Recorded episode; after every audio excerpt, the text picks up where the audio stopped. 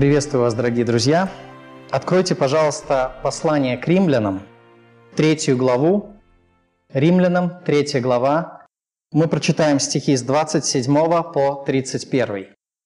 Римлянам, третья глава, с 27 стиха. «Где же то, чем бы хвалиться? Уничтожено. Каким законом? Законом дел? Нет, но законом веры. Ибо мы признаем, что человек оправдывается верою, независимо от дел закона. Неужели Бог есть Бог иудеев только, а не и язычников? Конечно, и язычников. Потому что один Бог, который оправдает обрезанных по вере и необрезанных через веру. Итак, мы уничтожаем закон верою? Никак, но закон утверждаем. В первых трех главах апостол Павел уже доказал, что все люди виновны перед Богом. И безнравственные язычники, и высоконравственные иудеи. Нет ни одного человека, чьи дела были бы совершенны пред Богом. Поэтому, как мы прочитали несколькими стихами выше, делами закона не оправдается никакая плоть. Поскольку нет ни одного человека, ни язычника, ни иудея, чьи дела были бы совершенны пред Богом, поэтому делами закона не оправдается пред Ним никакая плоть. То есть никто не может спастись, никто не может войти в рай, приложив больше усилий к соблюдению заповедей. Поскольку даже если человек будет пытаться это сделать, его дела все равно будут оставаться несовершенны пред Богом. Поэтому вот этот путь закрыт. Этот путь ведет к погибели. Если кто-то думает, что он попадет в рай благодаря тому, что приложит больше усилий для соблюдения Божьих заповедей, он обречен на провал. Есть лишь один путь к оправданию на Божьем суде. И этот путь заключается не в том, что сделаем мы, а в том, что уже сделал для нас сам Бог. Как мы прочитали в предыдущем отрывке, я напомню вам, о чем мы говорили в предыдущей проповеди, чтобы вы вспомнили контекст, увидели взаимосвязь. Так вот, в предыдущем отрывке мы разбирали, что мы получаем оправдание на основании благодати, то есть полностью даром. Это не что-то, что мы заработали полностью или хотя бы частично. Это целиком и полностью абсолютно Божий дар. Это абсолютно незаслуженно, не заработано человеком. Это не является наградой за какие-то человеческие усилия, это подарок. Это не награда, это дар, по благодати даром. Мы получаем спасение на основании того искупления, которое совершил Иисус Христос. Он выкупил нас из рабства греха и смерти ценой своей собственной жизни. Он заплатил за нас собою. И вот благодаря этому Он выкупает нас для рая на основании жертвы умилостивления, которую принес Христос. Справедливый, абсолютно святой Бог испытывает гнев всякий раз, когда мы, люди, согрешаем. И для того, чтобы этот гнев не вылился наказанием на нашу голову, для того, чтобы он не обрушился на нас пламенем Божьего пылающего возмездия, Иисус Христос принес жертву умилостивления, которая умилостивляет Бога и останавливает его гнев. Вот основание нашего оправдания на Божьем суде. И это оправдание, как мы тоже читали, принимается верой. Оправдание перед лицом Божьего суда происходит только по благодати, только через веру, только в Иисусе Христе. Вот это истинное Евангелие. Однако во все времена появлялись подделки Евангелия. Этих подделок очень много, и они принимают разные формы, облекаются в разные одежды, подаются под разными соусами. За всеми ними не угонишься, и все их невозможно даже перечислить по списку.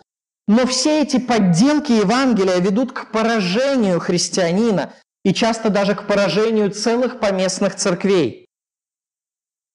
В истории есть такой интересный пример того, как подделка привела к поражению.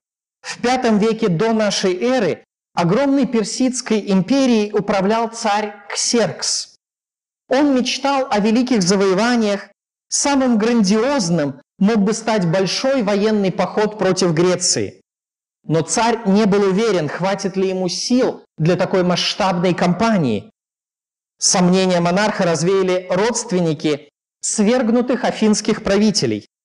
Так называемые писистратиды – это семейство родственников или потомков Писистрата. А вернее, на царя оказал большое влияние прорицатель, которого эти вот э, свергнутые правители привезли с собой. Этого прорицателя звали Ономакрит. Он взял некоторые гадательные таблички и, делая вид, что он толкует волю богов, расшифровал эти гадательные таблички для Ксеркса и подтвердил, что армии Ксеркса уготована победа. И тогда Ксеркс уверенно выступил в поход. Однако на самом деле Ономакрит уже давно, как оказывается, имел репутацию мошенника. По свидетельству древнегреческого историка Геродота, он пропускал те изречения, которые намекали на поражение, и выбирал лишь наиболее благоприятные. Ну, Геродот, будучи сам греком, он пишет об этом, естественно, в рамках своего мировоззрения, в рамках понимания греческой религии. Так вот, в его понимании Ономакрит пропускал те изречения в священных этих текстах, в этих табличках, которые указывали на поражение. За несколько десятилетий до истории с Ксерксом Аномакрит был увлечен в подделке пророчеств и выслан из города. Однако спустя годы выгнавшие его правители, его, кстати, выгнали сами писестратиды, вот, но спустя годы выгнавшие его правители и сами были изгнаны из Афин. И тогда они разыскали Аномакрита. В этот раз они разыскали его не для того, чтобы он им что-нибудь погадал, а они разыскали его специально в качестве обманщика. Писистратиды надеялись заручиться поддержкой персов и при помощи персидской армии вернуть себе власть в Афинах, поэтому они наняли Аномакрита, чтобы убедить Ксеркса начать войну. И вот Аномакрит пришел к Ксерксу, и он выдал ему такое вот поддельное пророчество. Ксеркс в итоге отправился на войну, Персы потерпели сокрушительное поражение в Греции и вдобавок к этому потеряли несколько городов в Малой Азии. Доверив свою судьбу ложному предсказанию, Ксеркс потерпел поражение. Насколько же бывает опаснее доверять свою вечную судьбу неправильному Евангелию? Чтобы этого не произошло, мы должны снова и снова возвращаться к священному писанию. Мы должны снова и снова вникать в Библию, где сам Бог объясняет для нас истинное Евангелие. Чтобы различить подделки, мы должны хорошо знать истину. Раньше, когда не было всяких хитроумных аппаратов, машин всяких просвечивающих, знаете, как работники банков учились отличать подлинные купюры от поддельных. Работников банков обучали так, чтобы они долгое время работали с настоящими купюрами. В течение вот этих курсов они не видели ни одной поддельной купюры, чтобы их зрение не замыливалось, чтобы они не, не привыкали ни к каким отклонениям от нормы. И вот много времени они проводили, работая только с настоящими купюрами и не видя ни одной поддельной. Они изучали настоящие купюры со всех сторон, вплоть до того, чтобы на ощупь различать свойства бумаги. И только потом им подбрасывали среди настоящих купюр поддельную, чтобы они ее распознали. Так вот, чтобы различить разнообразные лже-евангелия, которые отклоняются в тех или иных вещах от Божьей истины, нам нужно в первую очередь хорошо знать Божье, истинное Евангелие. И в нашем очередном тексте из послания к римлянам, напомню, что мы продолжаем с вами последовательно изучать это послание, так вот в нашем очередном тексте мы увидим три отличительных признака истинного Евангелия. Три отличительных признака истинного Евангелия. Давайте еще раз посмотрим на этот текст, где мы увидим отличительные признаки, чем истинное Евангелие характеризуется, как его распознать от всевозможных подделок. Итак, первый признак. Во-первых, истинное Евангелие не оставляет основания для похвалы. истинное Евангелие не оставляет основания для похвалы. Посмотрите на 27 и 28 стихи. «Где же то, чем бы хвалиться? Уничтожено. Каким законом? Законом дел? Нет, но законом веры. Ибо мы признаем, что человек оправдывается верою, независимо от закона. Как мы уже с вами неоднократно говорили, оправдание происходит только через веру.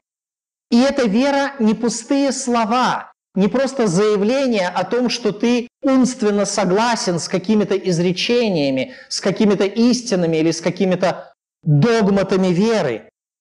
Вера – это не пустые слова, не просто умственное согласие. Некоторые люди говорят, у меня вера в душе, это глубоко личное, я никому об этом не говорю.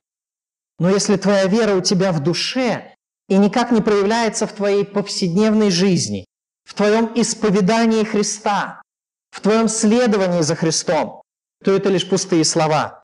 Никакая это не вера. Это ничуть не лучше, чем вера бесовская, о которой сказано «и бесы веруют и трепещут».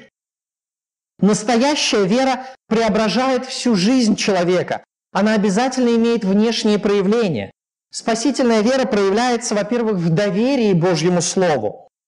Авраам поверил Богу, и это вменилось ему в праведность. Поверил Богу. Заметьте, не сказано «Авраам поверил в Бога». Любопытно, что когда об Аврааме сказаны вот эти вот слова, это книга Бытие, 15 глава, Авраам до этого уже несколько глав, начиная с 12 главы, уже верит в Бога. Он уже видит явление Божье, Бог ему уже говорит как-то свое слово, Авраам уже знает Божье откровение. Так что речь не идет о том, чтобы поверить в Бога. Он в Бога давно верит. Но наступает какой-то момент, спустя, кстати сказать, примерно 10 лет его знания о Боге. И вот спустя 10 лет знания о Боге вдруг наступает момент, когда сказано, Бог дает обещание, и об Аврааме сказано, Авраам поверил Богу. То есть он поверил тому, что Бог сказал, поверил Божьему Слову. Настоящая вера обязательно проявляется в том, что человек принимает с радостью в свое сердце, как бы обнимает, охватывает Божье Слово, принимает его внутрь себя. Это становится его убеждением, его мировоззрением, частью его жизни. Человек принимает Божье Слово. Дальше настоящая вера проявляется в любви ко Христу. В Галатам 5 главе 6 стихе есть такие интересные слова. «Вера, действующая любовью». Вера, действующая любовью. Вера обязательно проявляется в любви. И прежде всего в любви ко Христу. Помните, как Христос задает Петру один ключевой вопрос. «Любишь ли ты меня?» И Петр отвечает, «Да, Господи, я люблю Тебя». Вот это самый главный вопрос христианской жизни. Любишь ли ты Иисуса Христа? Самый главный вопрос христианской жизни не в том, носишь ли ты косынку, носишь ли ты брюки, красишься, не красишься, а, или там какую одежду предпочитаешь, рваные у тебя джинсы или не рваные у тебя джинсы, хотя нормы приличия нужно соблюдать, да, не на всяком месте можно их порвать. Вот. Так вот, э, это все не самые главные вопросы. Самый главный вопрос, любишь ли ты Иисуса Христа? Каковы твои взаимоотношения со Христом? Какова покорность в твоем сердце по отношению к Христу? Любишь ли ты меня? спрашивает Христос. Далее настоящая вера проявляется в покаянии в грехах и в ненависти к греху. 1 Анна, 1 глава, 9 стих. «Если исповедуем грехи наши, то Он, будучи верен и праведен, простит нам грехи наши и очистит нас от всякой неправды. Настоящая вера обязательно включает в себя исповедание греха, но исповедание греха, если оно происходит без отворачивания, без того, чтобы отвернуться от греха, то это становится лицемерием. Ты словами говоришь одно, но ты не желаешь отвернуться от греха и сознательно делаешь другое. Это лицемерие. Настоящая вера, конечно, исповедует свой грех и искренне желает отвернуться от греха и испытывает Божье очищение. Он простит нам грехи наши и очистит нас от всякой неправедности. Настоящая вера проявляется также в молитве. В Римлянам 8 главе 15 стихе говорится, что мы принимаем от Бога духа усыновления, которым взываем «Авва, Отче». По-настоящему верующий человек ощущает себя ребенком Божьим, потому что он является ребенком Божьим. И поэтому он взывает к Богу как Отцу. У него есть потребность в Небесном Отце, и он взывает к Нему «Авва, Отче». И даже сам Святой Дух побуждает его взывать к Богу. Это обязательное тоже проявление настоящей веры. Это внутреннее, сердечное вот это вот устремление к Богу в молитве. Настоящая вера проявляется также в послушании заповедям Христа. Христос говорит, придите ко мне, все труждающиеся обремененные. И сразу же вслед за этим говорит, возьмите иго мое на себя и научитесь от меня. Что такое иго? Иго – это по-другому ермо, которое надевали на животных, да? И вот этот вот символ преклонить свою шею, согнуть свою шею под иго или под ермо, это обозначает смирение, необходимое для послушания хозяину. Так вот, Христос предлагает, возьмите иго мое на себя, научитесь от меня, то есть соблюдайте мои заповеди. Кто слушает мое слово и исполняет его, говорит Христос, того уподоблю мужу благоразумному, который построил дом свой на скале. Да? Если любите меня, говорит он, заповеди мои соблюдите. Так вот, возьмите иго мое на себя, возьмите на себя вот эту готовность послушания моим заповедям, научитесь от меня. И знайте, что то, что сейчас кажется вам тяжелым игом, на самом деле будет легко. Он говорит, ибо иго мое благо, и бремя мое легко. Потому что Бог не дает испытания сверх сил, потому что Он сам посылает нам Духа Своего Святого, Он присутствует с нами, Он помогает нам нести это бремя Его заповедей.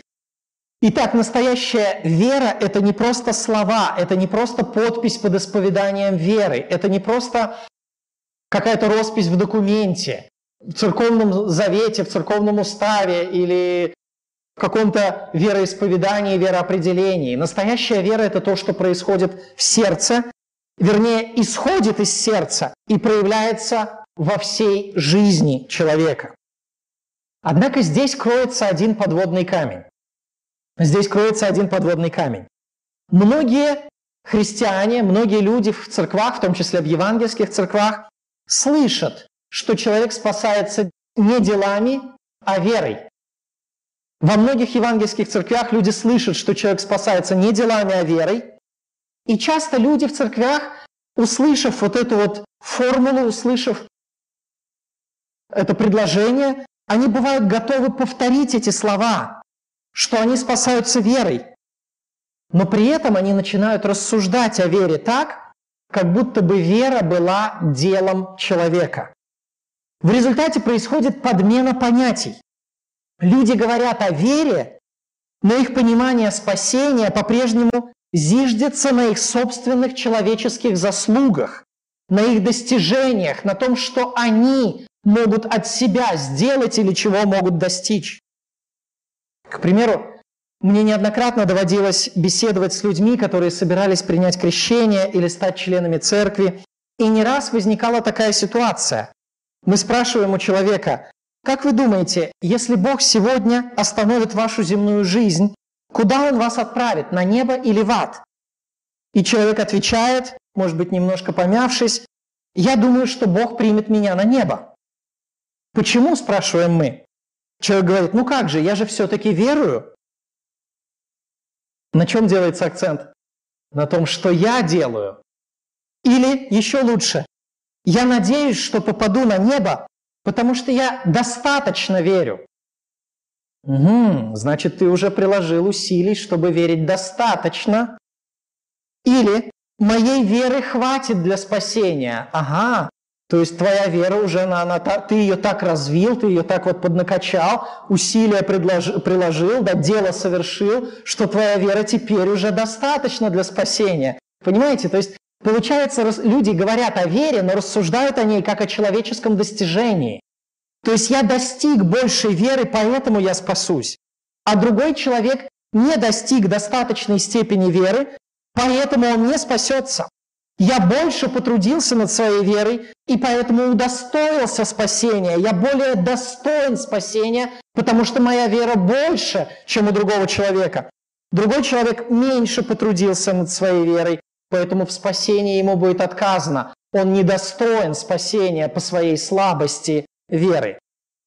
Слышите? Таким образом, вера у нас превращается в основание для похвалы. Люди говорят о спасении верой, но подменяют понятия и рассуждают о вере как о человеческом достижении. Однако посмотрите, что говорит в наших стихах апостол Павел. Еще раз взгляните на 27 и 28 стихи. «Где же то, чем бы хвалиться? Уничтожено. Каким законом? Законом дел? Нет, но законом веры. Законом дел невозможно уничтожить то, чем бы хвалиться. А закон веры уничтожает то, чем бы хвалиться. Ибо мы признаем, что человек оправдывается верою, независимо от дел закона. Заметьте, что утверждает здесь библейское учение, о чем говорит здесь апостол Павел. Он говорит, что вера отличается от дел как раз тем, что дела могут быть основанием для похвалы, а вера не может быть основанием для похвалы. Где же то, чем бы хвалиться, уничтожено? Каким законом? Законом дел? Нет, законом дел невозможно уничтожить основания для похвалы. Если человек что-то делает, это заслуживает награды. Но закон веры уничтожает основания для похвалы. Почему? Потому что дела от человека. Именно поэтому дела могут быть основанием для похвалы. А вера не может быть основанием для похвалы. Почему? Потому что она не от человека и не его заслуга. Вера – это Божий благодатный дар. Вера – это не достижение человека, а дар благодати Божией, через который Он нас спасает. Это очень важное различие. Оно лежит в основе христианского Евангелия. Вера – это не достижение человека, это не что-то, что я достиг, или что я развил, или усовершенствовал, или к чему приложил усилий и стало лучше, и стало больше. Это не то, над чем человек потрудился, потому что иначе вера не уничтожала бы основания для похвалы. Вера – это не достижение человека, а, как говорит Писание, дар Божий. Именно поэтому она уничтожает основания для похвалы. Заметьте, в самом известном и хорошо цитируемом стихе, часто цитируемом стихе Ефесянам 2.8, что говорится о вере? «Благодатью вы спасены через веру, и это не от вас». Не сказано «благодатью вы спасены за веру». Очень важное отличие. Если бы было сказано «благодатью вы спасены за вашу веру», то это была бы уже награда, а не дар. Если вера от вас, и вы ее в себе как-то развили и выработали, и она больше, чем у другого человека, у неверующего, то у вас есть заслуга, потому что это от вас. И это уже за веру Бог спасает, вознаграждая за вашу веру. И это уже не Божий дар. Однако здесь не сказано «благодатью вы спасены за веру». Сказано «благодатью вы спасены через веру». Вера – это не основание нашего спасения, а средство нашего спасения. Не за веру, а через веру. Это кажется на первый взгляд тонкое отличие, но какое оно на самом деле огромное. И какое оно на самом деле влечет за собой огромное следствие. Что мы ничего, никакого вклада не вносим в свое спасение, и даже вера, которой мы обладаем, это Божий дар. И это не от вас, продолжает апостол Павел. Если бы за веру Бог спасал, это было бы от вас. Но это не от вас, это Божий дар, чтобы никто не хвалился. И так не благодатью за веру, потому что тогда это была бы уже не благодать, а благодатью через веру. Вера – это средство спасения, а не человеческая заслуга. В Ефесянам 1 главе 19 стихе сказано о вере следующее. Ефесянам 1.19. Это тот же самый апостол Павел, который в послании к римлянам говорит, что вера уничтожает основания для похвалы. В Ефесянам 1.19 он объясняет нам, почему вера уничтожает основания для похвалы. Он говорит, «И как безмерно величие могущества Его в нас, верующих, по действию державной силы Его» которую Он воздействовал во Христе, воскресив Его из мертвых. Смотрите, здесь говорится, что мы веруем не своей силою, мы веруем не благодаря тому, что мы собрали в себе внутренние резервы своего организма или своей души, и решили поверить, и мы такие молодцы, и сделали больше, чем другой человек, который не решил поверить. Да? Мы веруем не своей силой, мы веруем силу Божью. И причем для того, чтобы мы веровали, требуется какая огромная сила, как безмерно величие могущества Его в нас, верующих, по действию державной силы Его. Мы веруем благодаря действию Его силы. Вера от Господа. Господь дает это дар веры.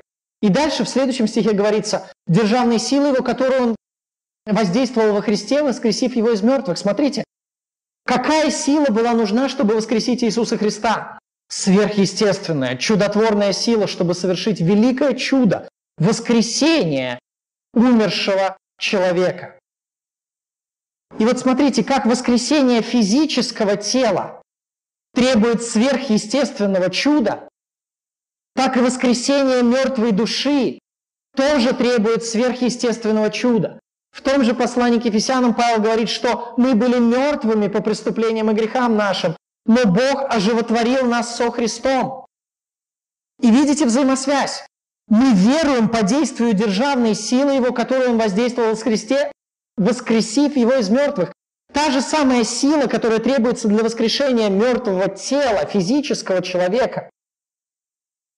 Та же сверхъестественная сила требуется для воскресения мертвой души. Чтобы мертвое сердце стало живым, требуется сверхъестественное чудо. Поэтому мы иногда думаем, почему же нам не удается обратить кого-то в веру. Мы говорим о Христе, мы свидетельствуем Евангелие, о Евангелии, но, дорогие друзья, наши слова сами по себе и наша убедительность здесь бессильна. Никакие аргументы не смогут подействовать на человека, потому что здесь требуется сверхъестественное чудо. И вот это чудо совершает Бог, давая нам веру. Мы веруем по действию державной силы Его. Дорогие друзья, я иногда смотрю на окружающих людей, вот этого окружающего нас мира, неверующего мира. Иногда бывает, когда эти люди как-то поступают неправильно на твоих глазах, а ты думаешь, ну, это плохо, как они себя ведут. Допустим, сегодня ночью у нас под окнами какие-то пьяные соседи кричали. И у нас все, нам пришлось позакрывать окна. И мы закрыли, дети закрыли окна. Вот. А, и это было неприятно. Но когда мы начинаем думать об этом и вспоминать, какими мы были, когда были неверующими до обращения ко Христу, мы понимаем, что мы были не лучше, я себе могу точно сказать, я был не лучше, я был намного хуже, намного наглее, намного эгоистичнее, и я еще меньше думал о других людях, чем, чем вот эти вот соседи. И то, что сейчас я стою перед вами верующим, и то, что сейчас вы здесь находитесь и являетесь частью церкви и веруете в Господа Иисуса Христа, это на самом деле великое чудо. И мы должны изумиться этому чуду. И вот точно так же, как если бы тело из гроба встало, я думаю, весь город бы об этом заговорил, переполошился. Это великое чудо. Мы должны понять, что воскресение нашей души – это не меньшее чудо. И вот поэтому, поскольку вера – это не наше достижение, а это Божий дар, которым Он воздействовал на нас, поэтому вера не может быть основанием для похвалы. Мы веруем по действию державной силы Его, не своей силой мы верим, Божьей силой мы верим, и Божьей силой сохраняем и к спасению. Вот поэтому вера не может быть основанием для похвалы, как мы прочитали. Где же то, чем бы хвалиться, уничтожено? Каким законом? Законом дел? Нет, но законом веры. Ибо мы признаем, что человек оправдывается верою, независимо от дел закона. Истинное Евангелие учит, что человек не имеет совершенно никакой заслуги в своем спасении. Господь спасает нас не потому, чтобы наши дела были чище, и не потому, что наша вера была лучше. Вера не может и не должна превращаться в основание для похвалы мы не внесли в свое искупление никакого вклада, кроме греха, который сделал это искупление необходимым. Позвольте еще раз повторить эту мысль. Мы не внесли в свое искупление никакого вклада, кроме греха, который сделал это искупление необходимым. Позвольте спросить вас, не пытаетесь ли вы добавить свои заслуги к вашему спасению? Итак, истинное Евангелие не оставляет основания для похвалы. Посмотрим дальше. Вторая отличительная черта истинного Евангелия. Вторая отличительная черта истинного Евангелия. Истинное Евангелие провозглашает один путь спасения. Истинное Евангелие провозглашает лишь один путь спасения для всех людей. Посмотрите на следующие 29 и 30 стихи. «Неужели Бог есть Бог иудеев только, а не и язычников?» Конечно, и язычников. Потому что один Бог, который оправдает обрезанных по вере и необрезанных через веру. Еще раз вникните в эти слова, задумайтесь, о чем здесь говорит Павел. Неужели Бог есть Бог иудеев только, а не и язычников? Конечно, и язычников, потому что один Бог над всеми народами, над всеми религиями, и есть лишь один путь спасения, один Бог, который оправдает обрезанных по вере и необрезанных через веру. Для обрезанных и необрезанных не два разных пути спасения, один путь спасения – вера. Однажды мне довелось слышать, как какой-то проповедник учил, что женщине для того, чтобы спастись, нужно родить ребенка. Он основывал это на первом послании к Тимофею, 2 главе 15 стихе, где сказано «Впрочем, спасется через чадородие». В результате получалось, что для мужчин путь спасения один – через веру, а для женщин другой – вера плюс чадородие. Проблема, разумеется, кроется в том, что этот проповедник неправильно истолковал 1 Тимофею. Так что у него получилось толкование, которое противоречит просто всему учению апостола Павла во всех его посланиях. А с точки зрения богословия, с точки зрения вероучения, Проблема в том, что этот проповедник провозглашал для разных людей разные пути спасения. Это часто встречающаяся проблема. Ложное Евангелие провозглашает разные пути спасения для разных людей. Ну, например, разные пути для язычников и евреев. Язычники спасаются верой, а евреям для спасения нужно еще соблюдать субботу. Например, это одна из разновидностей ложного Евангелия. Или разные пути спасения для ветхозаветных людей и тех, кто живет в эпоху Нового, Нового Завета. Мы сейчас спасаемся верой, а в ветхозаветные времена люди спасались законом. Якобы. Получается, два разных спасения для разных людей, два разных пути. Это тоже ложное Евангелие. Или разные пути спасения для тех, кто слышал о Христе и кто не слышал о нем. Кто слышал о Христе, спасаются через Христа, а кто никогда не слышал о нем, спасаются по совести. Два разных пути спасения – ложное Евангелие. Или разные пути спасения для мужчин и женщин, как мы услышали. Мужчины спасаются через веру, а женщины через рождение детей. Это тоже ложное Евангелие. Я сейчас не буду останавливаться на толковании этого текста 1 Тимофею 2.15. А если кого-то заинтересовал этот вопрос, у меня на на Ютубе, на Ютуб-канале есть такая рубрика, а, по-моему, «Ответы на вопросы», кажется, или «Библейская минута». Вот посмотрите а, один из этих плейлистов, и там есть прям такое видео «Спасется через чадородие». И там подробно я разбираю вот этот вот текст. И вы увидите, что он совсем не учит спасению, потому что женщина, отдельно взятая женщина, спасается через рождение детей.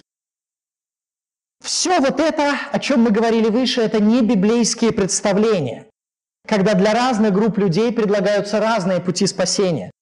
Подлинное библейское Евангелие учит, что путь спасения только один, и для всех людей он абсолютно одинаковый. Деяние 4.12. Деяние 4.12.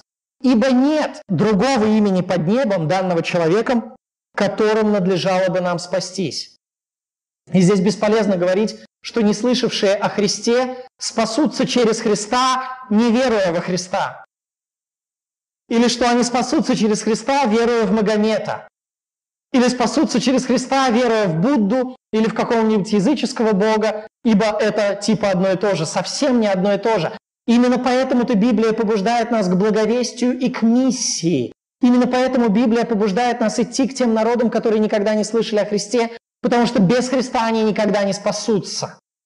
Как слышать без проповедующего, говорит Писание. Есть лишь одно имя, которым могут спастись все люди на земле. Это лишь имя Иисуса Христа через сознательную веру в Него. Путь спасения для всех людей абсолютно одинаковый, без исключений. Все остальное – это ложное Евангелие. Деяние 15 глава 8-11 стихи. Апостол Петр говорит о разнице между иудеями и язычниками, а вернее о том, что никакой разницы между ними нет в плане спасения. Он говорит, сердцеведец Бог дал им свидетельство, даровав им Духа Святого, как и нам, язычникам, даровав язычникам Духа Святого, как и нам, иудеям и не положил никакого различия между нами и ими. Слышите? Никакого различия между самыми последними язычниками и самыми первыми иудеями.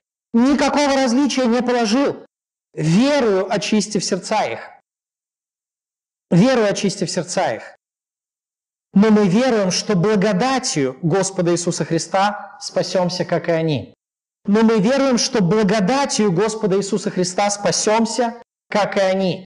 Видите, и язычники, и евреи, путь спасения только один. Нет никакого различия. Бог не положил никакого различия между нами и ими. Веру очистил сердца их. И они, и мы спасаемся по благодати через веру. Галатам 3 глава 28 стих. Нет уже иудея, нет уже иудея, ни язычника. Нет ни раба, ни свободного, ни мужского пола, ни женского, ибо все вы одно во Христе Иисусе. Апостол Павел не говорит, что меняются физические признаки людей или социальный статус. Когда он говорит, что нет иудея-язычника, он не говорит, что стираются грани между национальностями.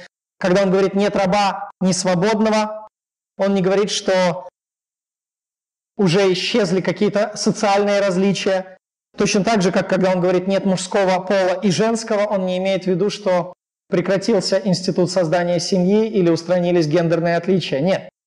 Когда он говорит о том, что нет вот этих различий, он имеет в виду в отношении к спасению. В отношении к Иисусу Христу, в отношении к спасению нет никаких различий ни по национальности, иудей-язычник, ни по социальному статусу, раб свободный, ни по полу, мужской пол и женский, ибо все вы одно во Христе Иисусе. Путь спасения для всех, и мужчин, и женщин, абсолютно одинаковый. Или, как мы прочитали чуть выше в послании к римлянам, Римлянам 3 глава, 22 стих. «Праведность Божия через веру в Иисуса Христа во всех и на всех верующих, ибо нет различия». Нет различия между никакими людьми, ни по национальности, ни по полу, ни по социальному статусу, нет различия.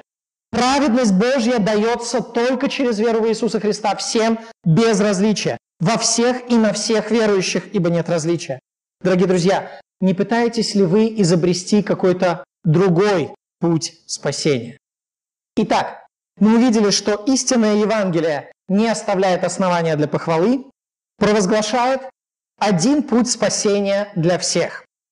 Давайте посмотрим на третью отличительную черту. Третья отличительная черта истинного Евангелия. Истинное Евангелие отводит правильное место закону. Истинное Евангелие отводит правильное место закону.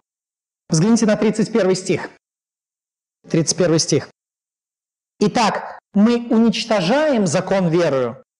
Никак, но закон утверждаем. Уничтожаем ли мы закон верою?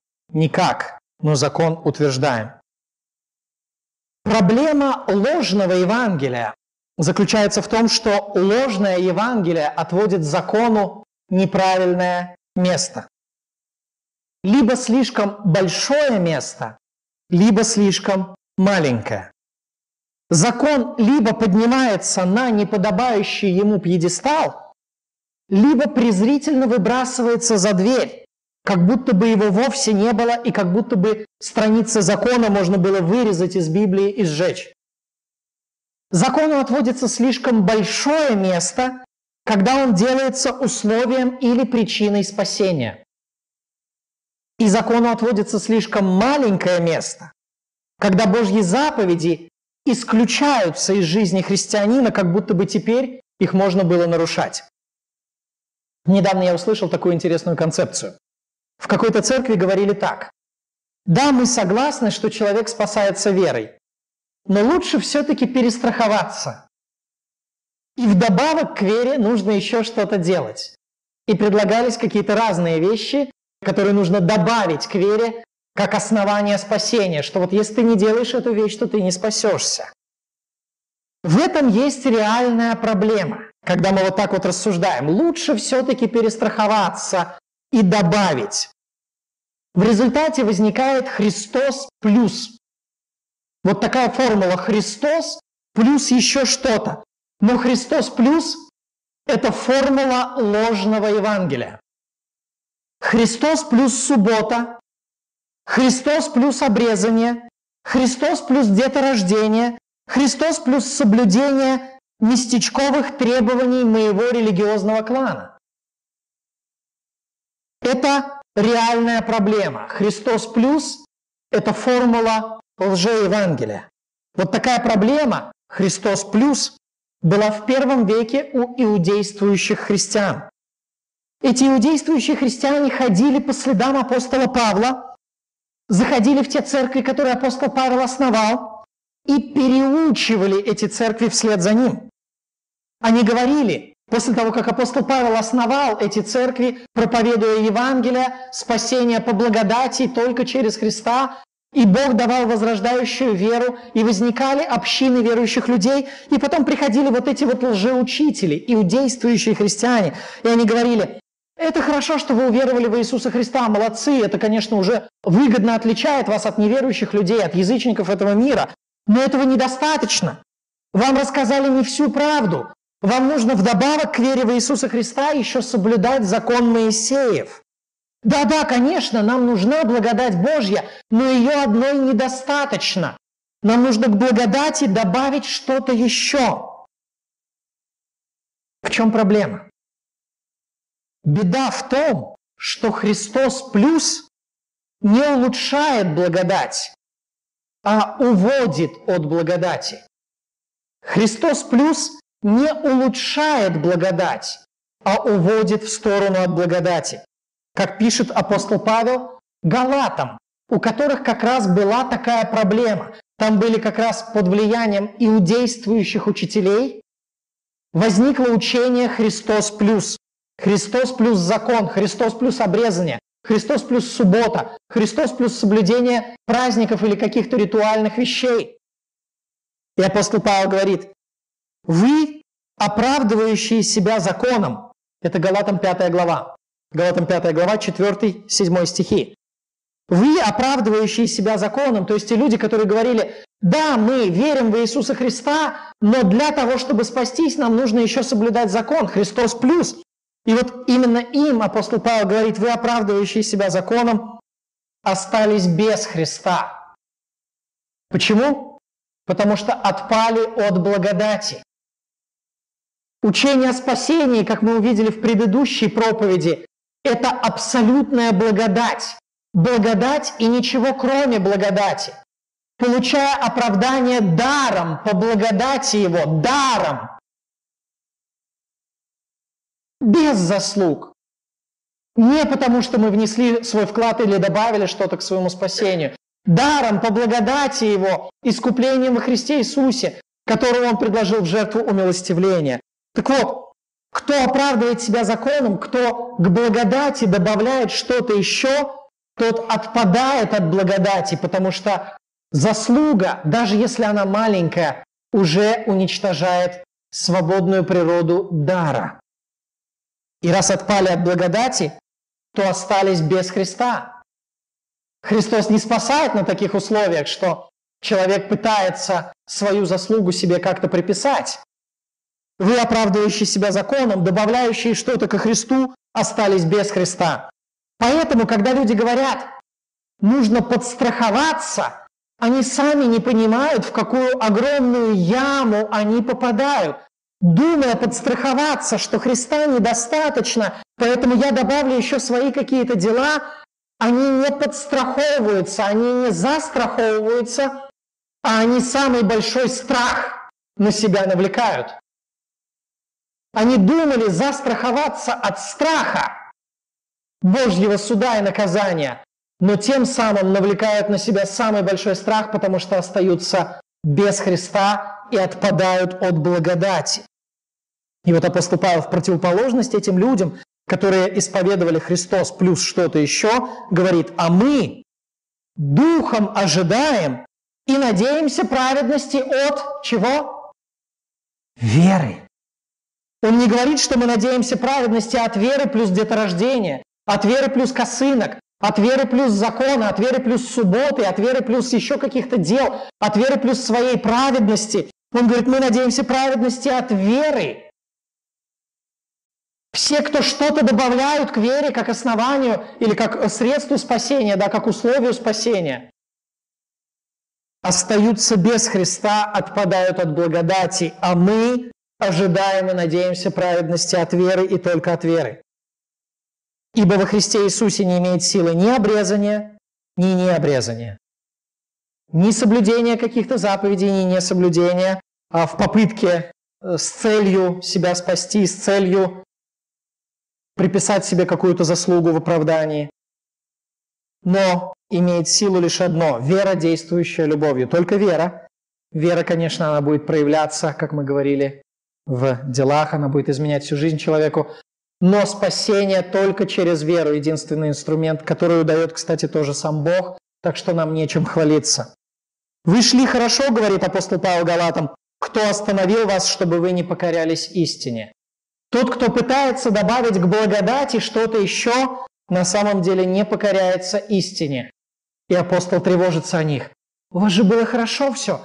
Вы веровали только в Иисуса Христа, только в благодать и надеялись на спасение только верой, надеялись на праведность, которая только от веры. Кто остановил вас так, что вы перестали покоряться этой истине? Вы стали непокорными, пытаясь добавить что-то еще ко Христу, остались без Христа, отпали от благодати. Итак, ложное Евангелие отводит закону неправильное место.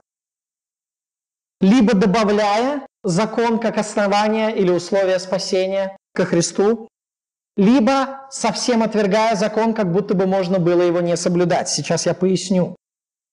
Ложное Евангелие отводит закону неправильное место. Каково же должно быть правильное место закона? Мы с вами прочитали в 31 стихе. Итак, мы уничтожаем закон верою? Никак, но закон утверждаем. В каком смысле истинное Евангелие утверждает закон? В каком смысле истинное Евангелие утверждает закон? Это очень важный богословский вопрос для, на, для формирования нашей веры, нашего мировоззрения, нашего понимания пути спасения. Поэтому это очень важная часть истины. Давайте ее послушаем внимательно. В каком смысле истинное Евангелие утверждает закон? Истинное Евангелие учит, что закон – это не способ оправдания, а учитель, наставляющий в вере. Истинное Евангелие учит, что закон – это не способ оправдания, а учитель, наставляющий в вере. Сразу же вслед за этим стихом, это последний стих третьей главы, да? Итак, мы уничтожаем закон веры, никак, но закон утверждаем. Сразу же вслед за этим апостол Павел в четвертой главе переходит к объяснению этого утверждения. Он показывает, каким образом он, проповедуя спасение только верой независимо от дел закона, утверждает закон. В четвертой главе, вся четвертая глава послания к римлянам показывает учение закона, в смысле пятикнижия, закона Моисеева, о спасении верой. На примере Авраама. Об Аврааме рассказывается в какой книге Священного Писания? В книге «Бытие». А книга «Бытие» – это часть какого сборника? часть Пятикнижия или часть закона Моисеева, да? И вот в законе Моисеевом рассказывается об Аврааме и говорится, Авраам поверил Богу еще задолго до времен закона Моисеева. И Бог вменил ему эту веру во что? В праведность. Таким образом, говорит Павел, книги закона учат, как спастись верой. Книги закона учат, как спастись верой. И в этом смысле истинное Евангелие утверждает закон. Истинное Евангелие провозглашает, что закон – это не способ оправдания, а учитель, наставляющий нас в отношении веры. О том же самом Павел пишет во 2 Тимофею 3.15. 2 Тимофею 3.15 он говорит, При том же ты из детства знаешь священные писания. Священные писания, которые Тимофей знал из детства, это были священные писания какого завета? Ветхого Завета, да? Потому что тогда еще и не был написан Новый Завет. Так вот, он говорит, ты из детства знаешь священное писание Ветхого Завета, в том числе закон. Он как бы объединяет, обобщает все священные писания Ветхого Завета, весь Ветхий Завет, в том числе и закон. И он говорит, смотрите, что он говорит о Ветхом Завете. Ты знаешь священные писания, которые могут умудрить тебя во спасение верою во Христа Иисуса. Ветхий Завет указывает на Христа. Закон указывает на Христа. Закон учит спасению верой. Таким образом, весь Ветхий Завет, в том числе все Пятикнижие, Моисеевый закон, учит тому, как спастись верой, умудряет во спасение верою во Христа Иисуса. Далее.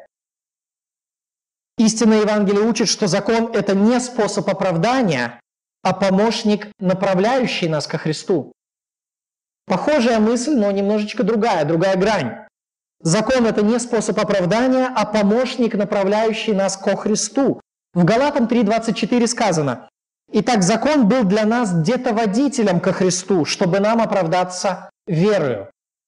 Кто такой где-то водитель? В греческом это слово, я когда его произнесу вам, вы сразу же догадаетесь. Пайдагогос. Παιδαγωγός.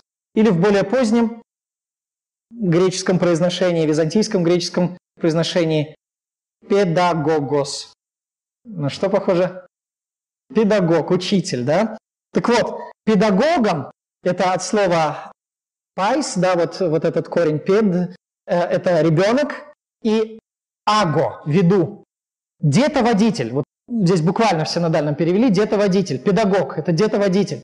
Детоводителем называли э, не учителей в школе в те времена, а называли, как правило, рабов или слуг каких-то, которые отвечали за то, чтобы взять ребенка и привести его к учителю. То есть был учитель, которому платили деньги за воспитание ребенка. А педагог – это тот, кто водил ребенка. Он брал ребенка за руку и вел его к учителю. Сейчас уже значение слова педагог поменялось, да? Ну вот, педагог – это детоводитель. Это раб, который берет ребенка за руку и ведет его к учителю. И вот Павел говорит, что закон был для нас детоводителем ко Христу. То есть это Божий раб, Божий слуга, который взял нас за руку и притащил нас ко Христу. Тогда, когда мы даже не хотели, как непослушные дети, мы, нам хотелось бежать, в, играть в мячик э, каменный, или какие там были мечи в, то время. Шучу, конечно.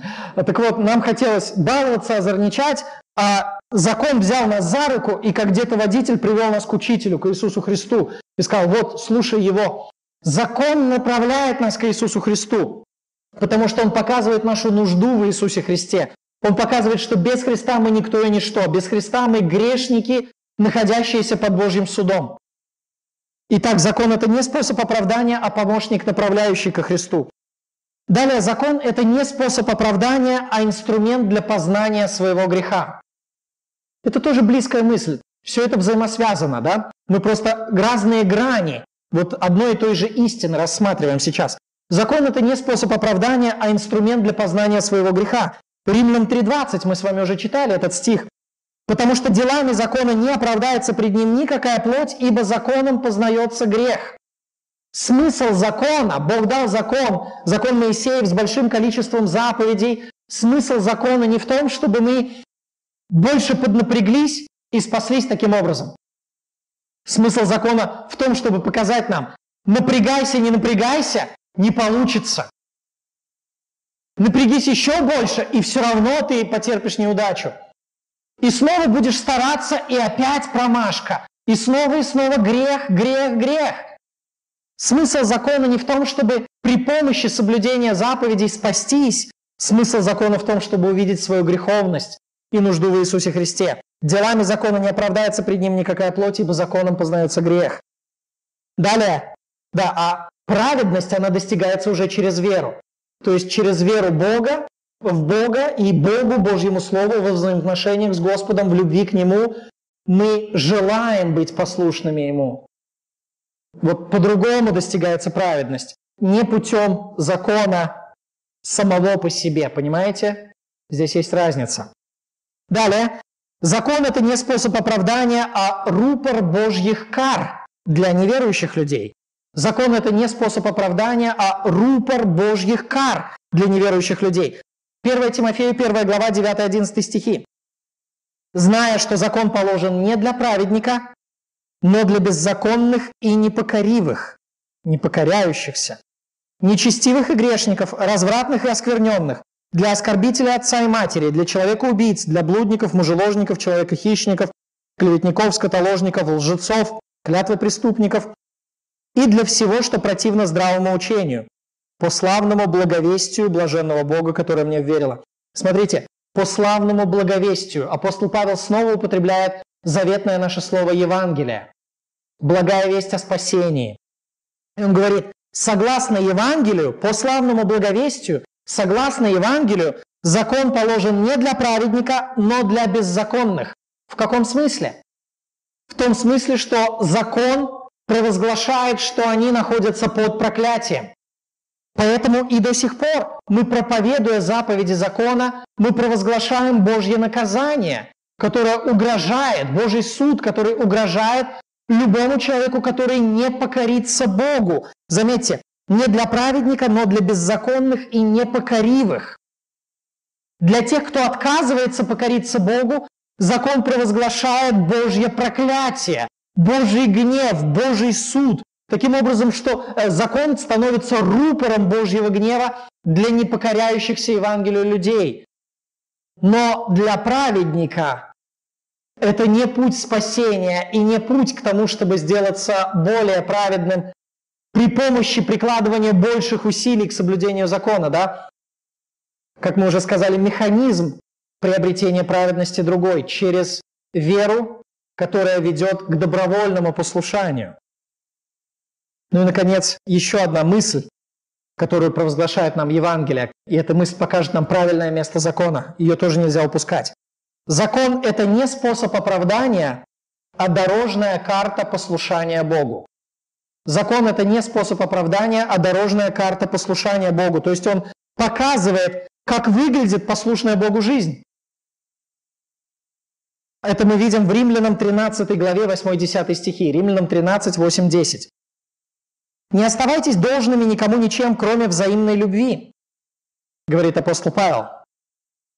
И мы помним, что это величайшие две заповеди, которые провозгласил Христос. «Возлюби Господа Бога твоего всем сердцем твоим», и вторая, подобная ей, «Возлюби ближнего своего, как самого себя». И он говорит, не оставайтесь должными никому ничем, кроме взаимной любви. «Возлюби ближнего своего, как самого себя». Это то, что требует от нас Господь.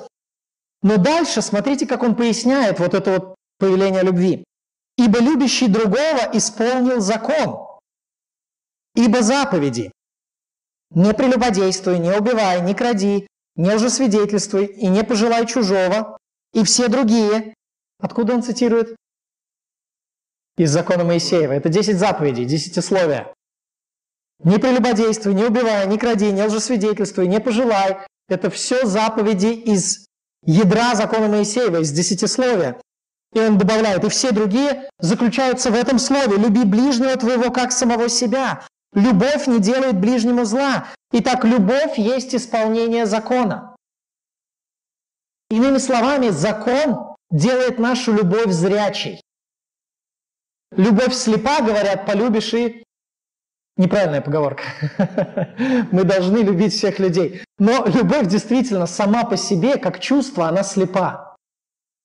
Она не имеет глаз, она не понимает, как правильно любить. Поэтому э, можно от любви задушить котенка от великой любви. Ой, такой хороший. И от великой любви задушить его, да? Есть эта идея, обыгрывается в разных художественных произведениях, когда какой-нибудь, например, там человек с низким интеллектом, с задержкой развития, да, он там от большой любви задушил какого-то другого, убил какого-то другого человека, не желая причинить ему зло, да? Это есть вот такая вот идея. Любовь слепа. Любовь слепа. Ты не знаешь, как правильно любить. Поэтому родители, желая любить своих детей, иногда выращивают из своих детей страшенных эгоистов. Потому что они не наказывают их. Они думают, что они их любят, но их любовь слепа. Вот закон дает любви глаза. Закон делает любовь зрячей. закон позволяет проверить, действительно ли мы правильно любим или неправильно.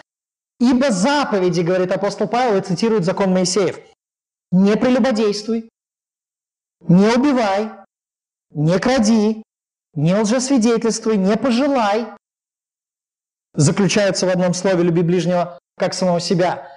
Поэтому любовь есть исполнение закона. Мы можем прочитать. Любовь есть исполнение закона. То есть только если мы любим, мы сможем исполнять закон. Но как две стороны уравнения, да, поменяя их местами, ничего не изменится. Это по-прежнему уравнение. Поэтому мы можем прочитать «любовь есть исполнение закона». Если ты говоришь, что любишь, будь добр, соблюдай заповеди, не прелюбодействуй. Если ты говоришь, что любишь, будь добр, соблюдай заповеди, не убивай. Если ты говоришь, что любишь, будь добр, соблюдай заповеди, не лжесвидетельствуй. Любовь есть исполнение закона. Итак, закон – это не способ оправдания, а дорожная карта нашего послушания Богу. Дорогие друзья, позвольте спросить вас, не отрицаете ли вы закона Божьего своей жизнью? Позвольте спросить вас, кто смотрит нас в трансляции, кто смотрит эту видеозапись, не отрицаете ли вы закона Божьего вашей жизни? Итак, как распознать истинное Евангелие? Истинное Евангелие, во-первых, не оставляет основания для похвалы. Во-вторых, провозглашает один путь спасения для всех людей. В-третьих, истинное Евангелие отводит правильное место закону. Приняли ли вы это истинное Евангелие. Если нет, Господь призывает вас. Отвернитесь от своего греха. С сожалением раскайтесь в своем грехе и придите к Господу, чтобы получить Его прощение, Его милость. И Бог преобразит всю вашу жизнь через веру и доверие Его Слову. Давайте помолимся. Господь наш милостивый Бог, мы благодарим Тебя сердечно за то, что Ты учишь нас через Твое Слово, учишь нас тому, каков истинный путь к спасению, какова та благая весть, которую Ты хочешь донести до всего мира. Весть о спасении через веру в Иисуса Христа, на основании Его искупительной жертвы, на основании совершенного Ему милостивления по благодати Твоей, даром, не по нашим заслугам, независимо от закона. Благодарим Тебя, Господь, за это чудесное наставление, которое и дает нам утешение, и возвышает нашу надежду на небеса, и позволяет нашей любви воспариться к Тебе, которая учит нас и укрепляет нашу веру. Благодарим Тебя, Господь, за все. Помоги нам самим веровать Твоему Слову, веровать и принимать Твое истинное Евангелие. Помоги нам нести эту истину также другим людям. Да распространится познание о Тебе вокруг нас, да распространится благоухание Евангелия, аромат благовествования Христова во всем нашем городе и во всем мире. Укрепи церковь Твою, молим об этом во имя Иисуса Христа. Аминь.